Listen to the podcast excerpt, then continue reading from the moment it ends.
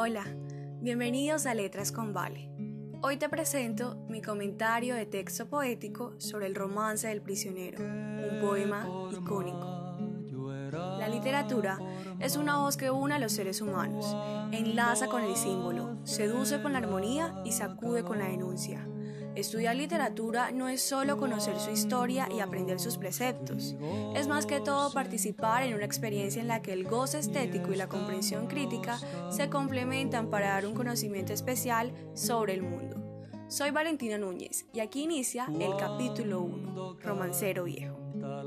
El poema Romance del prisionero está compuesto por 16 versos octosílabos, con asonancia en los pares. Es un romance anónimo perteneciente al romancero viejo y, dentro de este, a los romances líricos y novelescos. ¿Pero qué es un romance? Pues bien, los romances son breves composiciones épico-líricas que se cantaban al son de un instrumento. Hay dos tipos de romances, los nuevos que son compuestos por un autor culto y los viejos que son anónimos, tal como nuestro poema a analizar. Los romances viejos se compusieron entre finales del siglo XIV y mediados del siglo XVI. Se transmitían de manera oral de generación en generación. Hay dos teorías con respecto a su origen. Teoría tradicionalista, según la cual pueden la fragmentación de los cantares de gesta ubicar versos de 16 sílabas y dar lugar a dos versos de 8, y la teoría individualista según la cual la forma métrica del romance la inventó un autor individual y tuvo un éxito de inmediato. Características. Existe una variedad de tiempos verbales en las que se alternan los verbos en presente y en pasado. Asimismo, los principales recursos de este tipo de romances son la repetición de las palabras, de los versos y anáforas, además de los paralelismos, las antítesis y las enumeraciones. En cuanto a su temática, existen romances épicos que incluyen batallas, hazañas y romances líricos que se basan en los sentimientos. Estructura del romance escena. Los romances escena tienen un comienzo in media res, le falla la presentación y su final es truncado, porque parece que la historia no termina. El romancero constituye la poesía nacional por excelencia, un inmenso poema disperso y popular que representa una de las pocas cumbres excelsas en la literatura universal, capaz de llegar al alma de todo un pueblo sin distinción de clases y sin necesidad de preparación intelectual.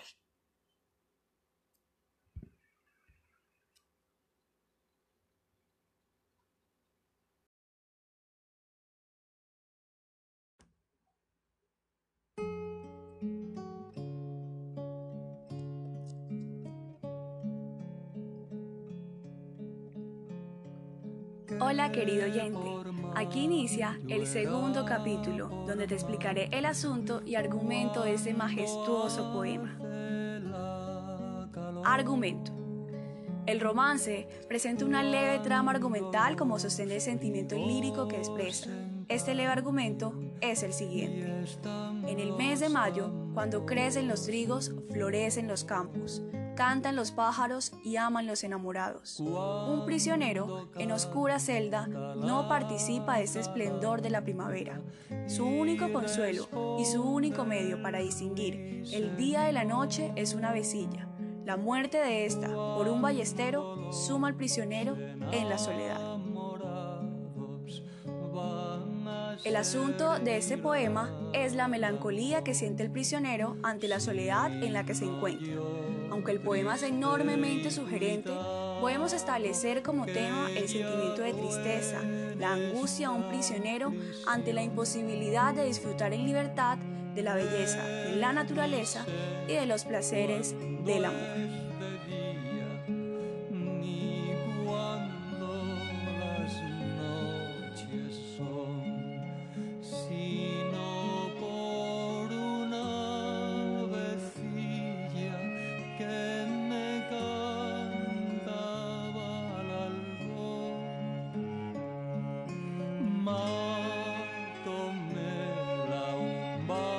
Descripción de versos 1 al 8. Que por mayo era por mayo, cuando hace la calor, cuando los tríos se encañan y están los campos en flor, cuando canta la calandria, y responde el ruiseñor, cuando los enamorados van a servir al amor. Aquí se hace descripción del mes de mayo, es decir, del mundo exterior. En el mes de mayo, querido oyente, todo es alegría y vida. La temperatura es agradable y es notable el resurgimiento de la naturaleza y el amor. Cuando los trigos se fortalecen ante la inminente cosecha, los campos están floridos, cantan la calandria y el ruiseñor, y los enamorados sienten con más fuerza su amor. El poeta aquí nos conduce a un ambiente idílico y totalmente hermoso. Versos 9 al 12. Si no yo, triste, cuitado, que vivo en esta prisión, que ni sé cuándo es de día ni cuándo las noches son. Aquí se hace visible el lamento del prisionero por su desdichada situación, es decir, esta parte nos adentra al mundo interior. Estructuralmente hablando, estas dos partes son antitéticas por el contraste entre la alegría de la primavera y la tristeza de la prisión. Versos 13 y 14. Si no por una vecilla que me cantaba al albor. En esta parte, la nostalgia de la vecilla hace presencia en el sentir del prisionero, ya que ésta aliviaba sus penas. Versos 15 y 16. Matómela un ballestero. Dele Dios mal galardón. Es justo aquí donde hace presencia la maldición contra el asesino de la vecilla, y termina deseándole un mal galardón como señal de fin hacia aquello que era lo último que quedaba entre él, es decir, el prisionero, y el mundo florido de la primavera, que no es más que el símbolo de la libertad. La primavera nos habla del amor. Sin amor ni libertad, ¿puede el hombre enfrentarse al mundo? Si no hay amor, ni hay libertad, la imagen más adecuada es la del preso que no puede distinguir la belleza ni en el más bello día de la primavera.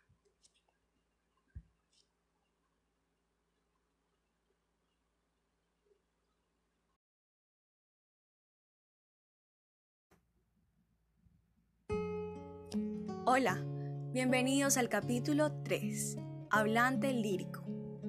En este poema, todo va encaminado a un estado interior, para presentar los sentimientos del protagonista, es decir, el yo lírico, condicionados por el estado de ánimo que le produce la prisión en la que se encuentra. Se domina la actitud interna intimista que da paso al subjetivismo lírico, conjugada con una actitud externa que es la descripción del mes de mayo, en la que se seleccionan elementos que le interesan a la expresión de su estado de ánimo.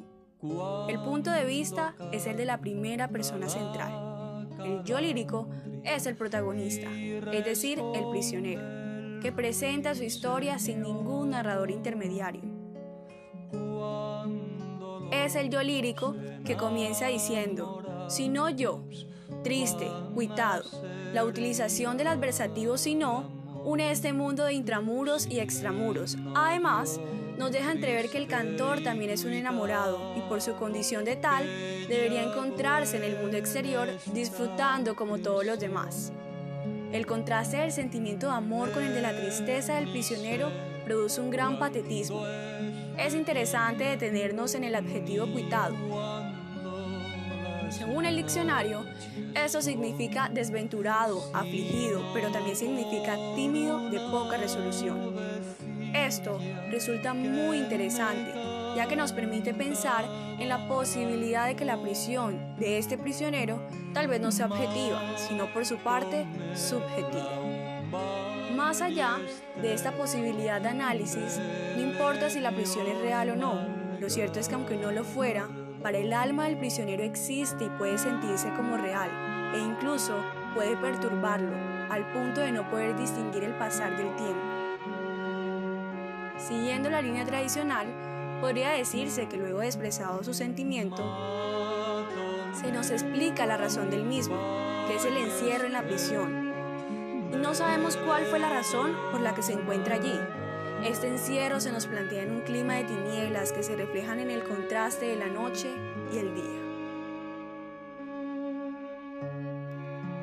Este canto se contrasta con un inexorable silencio que corresponde a la muerte de su esperanza y de su alma.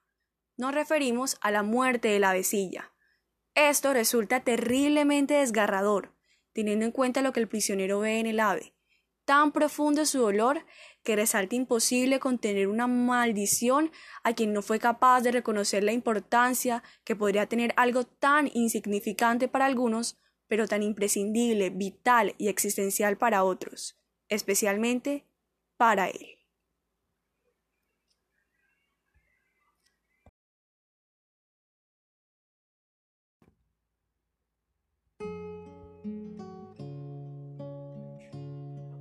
Hola, bienvenidos al capítulo 4, nivel semántico del poema. En este nivel son pocos los rasgos nuevos que se pueden destacar. Se trata de un lenguaje sustantivo e inmediato, sin metáforas. Precisamente en ello reside la expresividad y fuerza emotiva de este romance. Hay que destacar que en el primer núcleo la relación semántica entre los distintos elementos asociadas al campo de mayo son primavera, calor, trigo, campos en flor, calandria, ruiseñor, enamorados y amor. Todas las circunstancias positivas del locus amoenus, que significa paraíso, que connotan alegría, vida, amor y libertad.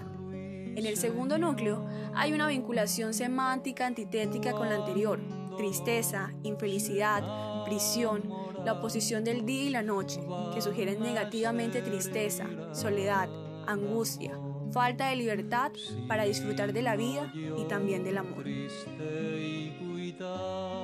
Lógicamente, este poema puede dar lugar a otras interpretaciones, el hecho de que se haya mantenido en nuestra tradición literaria desde hace tantos siglos es producto precisamente de las múltiples y universales sugerencias que encierra cada uno de sus versos. Te invito, querido oyente, a que escuches las diferentes versiones musicalizadas sobre este mágico poema. Recuerda que soy Valentina Núñez y este fue mi análisis literario sobre este maravilloso poema, Romance del Prisionero.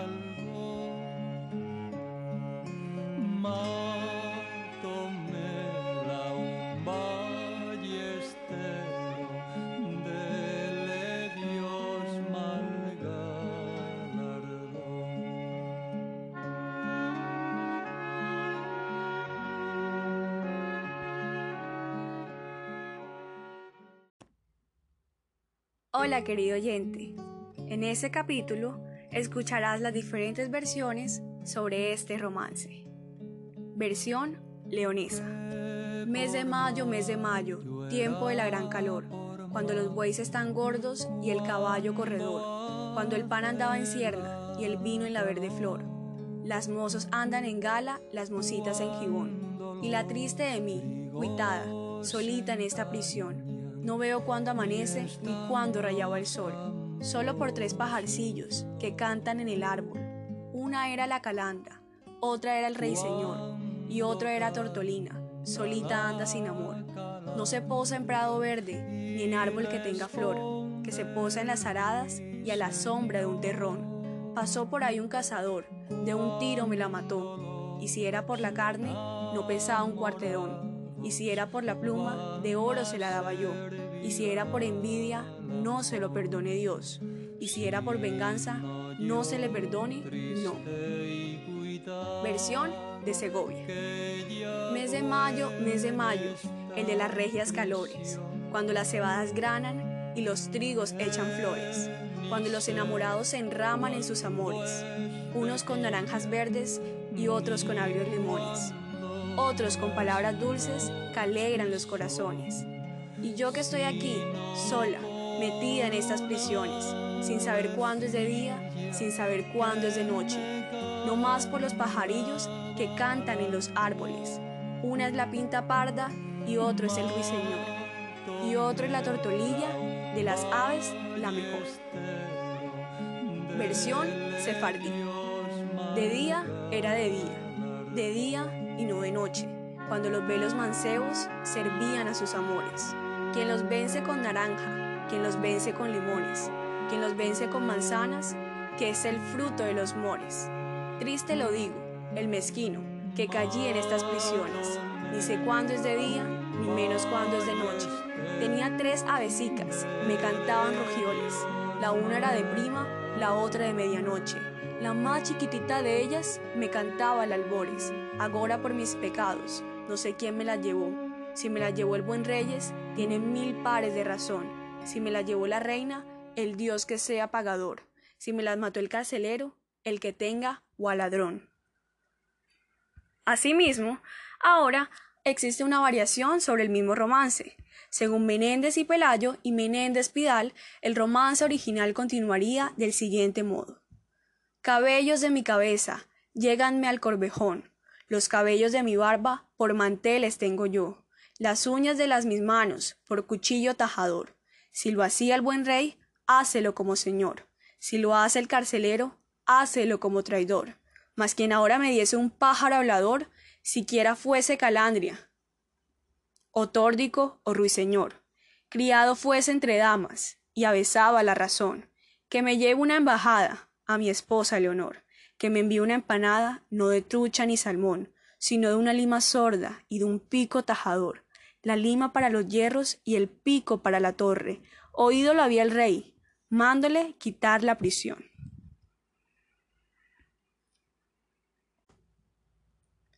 Querido oyente, y aquí culmina este análisis literario. Espero haya sido de tu agrado.